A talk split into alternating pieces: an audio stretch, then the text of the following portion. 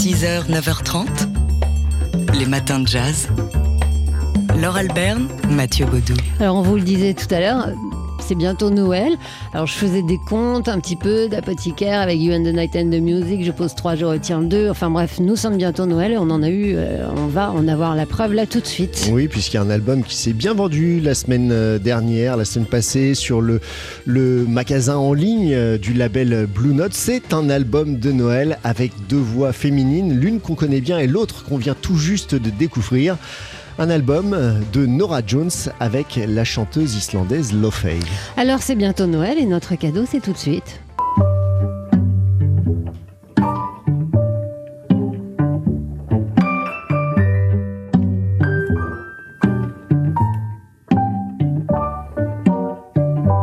Have yourself a merry little Christmas. Let your heart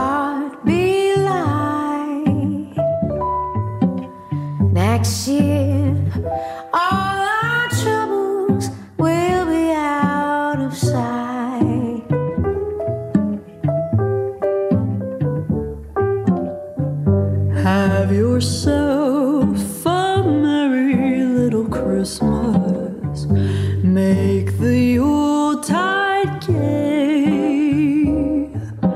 Next year, all our troubles will be miles away.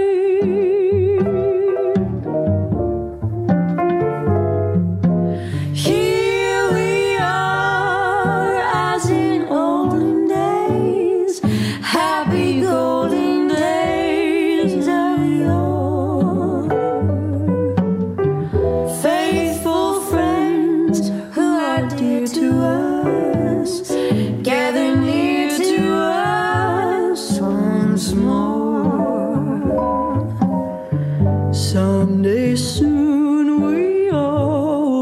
together. If the fates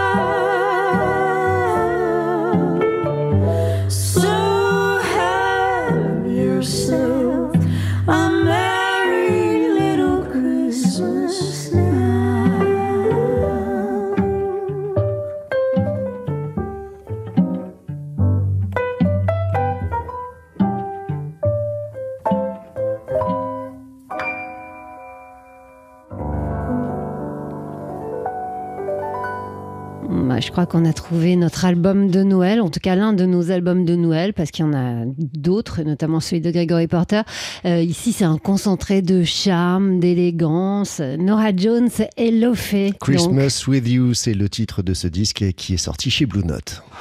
Les matins de jazz. C'est vrai qu'il y a un engagement qui est très différent de celui de photographe ou réalisateur où on, on est un peu euh, derrière la caméra, dans l'ombre, invisible, ce qui correspond à la base plutôt mieux à mon tempérament. Le discret Ohan Kim, que vous connaissez sur TSF Jazz parce qu'il est saxophoniste et chanteur et leader du groupe Dirty Jazz. Mais il est aussi photographe et réalisateur. D'ailleurs, ce sont des activités qu'il a toujours menées de pair sans jamais pouvoir choisir. D'ailleurs, il est professionnel dans la musique comme dans l'image. Alors dans l'image, dans la photo, il fait partie du collectif Myope. Euh, en termes de réalisation, il a notamment euh, réalisé un, un documentaire magnifique euh, sur son père, euh, qui était peintre coréen. Euh, on peut voir ces photos aujourd'hui euh, dans une exposition qui se poursuit jusqu'à la fin de la semaine. Des photos mystérieuses et poétiques marquées par la déstructuration numérique qui sont autant de, de tableaux abstraits, d'où le titre de cette expo, Ut Pictura Poesis, que la peinture soit comme la poésie. C'est à voir donc à l'avant-galerie Vaucen, c'est rue Chapon dans le 3e arrondissement. C'est une exposition qui a été créée à l'occasion de Paris Photo. Il vous reste donc une semaine pour aller découvrir le travail de photographe d'Ohan Kim. Les matins de jazz. On parle d'art le lundi dans les matins de jazz et ce matin, euh, c'est avec vous, Aude-Claire de Parcevaux. Vous êtes la rédactrice en chef du magazine D'Art l'œil et aujourd'hui, vous nous proposez, je, je crois, une découverte. Oui, Laure, je, je voulais savoir si je vous dis Chana Orloff, qu'est-ce que ça vous dit? Bah, ça me dit pas grand-chose, à vrai Alors, dire. Encore. Oui, et alors non, ce n'est pas très étonnant parce qu'il s'agit d'une sculptrice qui a connu une ascension fulgurante au début du XXe siècle, qui a été pourtant progressivement quasiment oubliée depuis la Deuxième Guerre mondiale et qui est remise à l'honneur et qui est en train de ressortir de l'ombre à la faveur de deux expositions à Paris. Euh, la première a lieu au musée Zadkine, euh, rue d'Assas, et on y trouve une centaine d'œuvres qui euh, permettent de retracer et de redécouvrir un peu l'ensemble de son œuvre, et en mettant en avant en fait les thèmes qui sont chers à cette sculptrice. Le premier thème, c'est le portrait, puisque cette femme, en fait, c'est ça qui a fait sa célébrité et qui lui a assuré aussi son indépendance euh, économique. C'est qu'elle a réussi à, en fait, euh, sculpter le portrait de l'ensemble de l'intelligentsia euh, parisienne entre les années 20 et les années 30. Il faut savoir qu'en fait, elle est arrivée à Paris en 1910 sans un sou et pour faire de la couture. Elle a 22 ans, elle connaît personne. Et en fait, très rapidement, elle va nouer des amitiés avec des artistes d'avant-garde comme Comme euh, Chaim Soutine ou bien même comme Marc Chagall. Et très vite, elle va se mettre à faire de la sculpture, d'abord en autodidacte. Elle passe le concours des arts déco, mais elle se met à sculpter. Et très vite, elle va être reconnue euh, comme une artiste d'avant-garde. Et son succès va venir de sa capacité à réinventer le genre du portrait. À la fois, on reconnaît la personne et à la fois, elle le fait rentrer dans la modernité. Euh, ses autres représentations qui sont connues, c'est le corps féminin. C'est une femme qui est très intéressée par le genre féminin.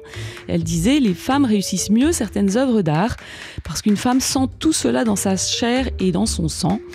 Et notamment, elle a fait beaucoup d'enfants, elle a fait euh, aussi beaucoup de maternité. Elle-même a été mère de famille et elle, a, elle a donné naissance à un petit garçon en 1918. L'œuvre euh, qu'elle a fait pour le représenter, en fait, lui a été volée, euh, comme l'ensemble de son œuvre en 1942, en fait.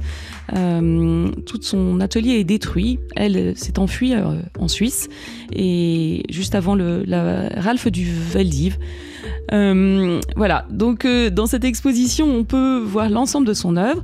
Et puis, il y a une autre exposition au musée d'art juif où l'on a toute l'histoire de cette œuvre spoliée, donc ce fameux Didi, qui est cette, a- qui est cette, euh, cette œuvre euh, qui représente son fils et qui a été retrouvée à New York en 2008. Et ça, c'est pas pour tout de suite, hein, le- le- l'exposition euh, au musée d'art juif. Euh, celle qu'on peut voir, donc qui vient tout juste de débuter, c'est au musée Zadkine. Ça vient de commencer, c'est jusqu'au printemps prochain. Si on veut visiter l'atelier, le musée atelier de Chana Orloff, c'est à la Villa Sera, euh, près du parc Montsouris, dans le 14e. Il faut réserver. Et si on ouvrait l'œil pour parler d'art? Et on retrouve Aude-Claire de Parcevaux, la rédactrice en chef du magazine D'Art L'œil. Euh, Aude-Claire, tout à l'heure, vous nous avez présenté la sculptrice euh, Shana Orloff. Et si j'ai bien compris, elle est présente dans l'exposition dont vous nous parlez à présent, qui est votre expo coup de cœur hein, cette semaine. Absolument, Laure. Euh, mon expo coup de cœur, c'est une exposition qui se tient au Petit Palais euh, et qui évoque en fait le Paris de la modernité, c'est-à-dire le Paris de 1905 à 1925. Et c'était vraiment une exposition extraordinaire puisqu'elle vous propose de remonter le temps et de, et de parcourir donc le, Paris de la belle époque jusqu'aux années folles, c'est-à-dire le Paris de Hemingway, le Paris est une fête. Et pour y parvenir, euh, près de 400 œuvres sont là. Euh, Il y a des œuvres de Robert Sonia Delaunay, des œuvres de Marcel Duchamp, Marie Laurencin, Fernand Léger. Euh, mais il n'y a absolument pas que de la peinture pour montrer toute l'effervescence de cette époque. Euh, il y a aussi de la couture, des tenues de Paul Poiret ou de Jeanne Lanvin. Vous avez des bijoux de la maison Cartier. Et vous avez même un avion qui vient du musée de l'air. Vous avez une automobile qui arrive euh, du musée de Mulhouse.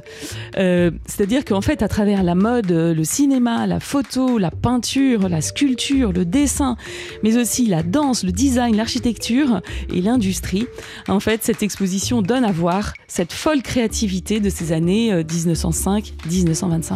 Alors, ce qui est bien en plus, c'est que c'est une exposition qu'on peut voir en famille. On peut, ch- chacun trouvera ce qu'il veut, c'est ça? C'est exactement ça. Alors, euh, il y en a vraiment pour tous les goûts, pour tous les âges.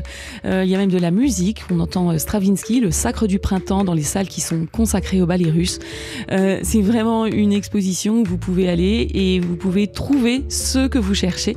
C'est vraiment notre coup de cœur. Le Paris de la modernité 1905-1925, ça vient tout juste de débuter. C'est tout petit palais qui, en plus de ça, est un endroit encha- enchanteur. Et c'est le coup de cœur d'Aude Claire de Donc du magazine d'Arleuil.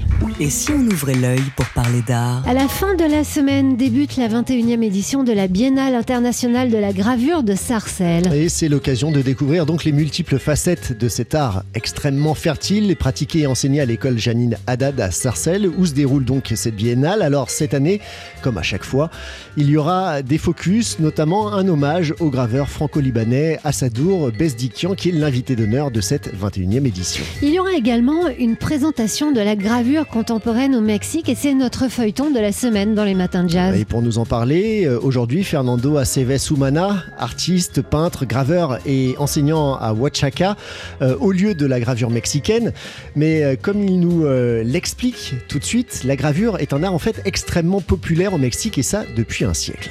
La gravure, il a une longue tradition au Mexique grâce à José María Velasco qui travaillait dans les journaux. Il a fait des centaines de, de ces estampes. Après la Révolution, le muralisme et les estampes ils ont donné forme à la nouvelle identité que le pays avait besoin. Il y avait un ministre de Culture qui a fait une campagne d'alphabétisation qui a eu beaucoup de succès.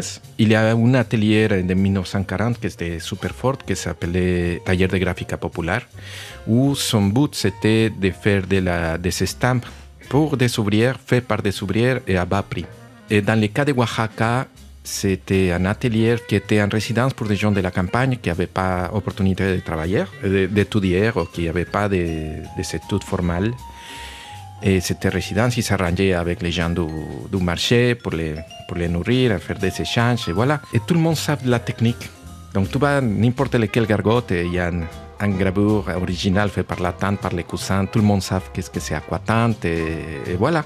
Et voilà, ça a l'air tellement simple, ça nous donne envie d'aller nous-mêmes à Oaxaca. Il se trouve qu'on n'est pas disponible le week-end prochain pour ça, donc on ira plutôt à Sarcelles, euh, où sera présent le graveur mexicain qu'on écoutait ici, Fernando Aceves Humana. Euh, on le retrouvera demain matin pour notre feuilleton dans les matins de jazz. Et lors de cette biennale, vous avez donc évidemment des expos, mais aussi des ateliers pour vous initier et mettre la main à la pâte. Ça commence donc euh, samedi, ce week-end, et c'est jusqu'au dimanche 10 décembre prochain. Les matins de jazz.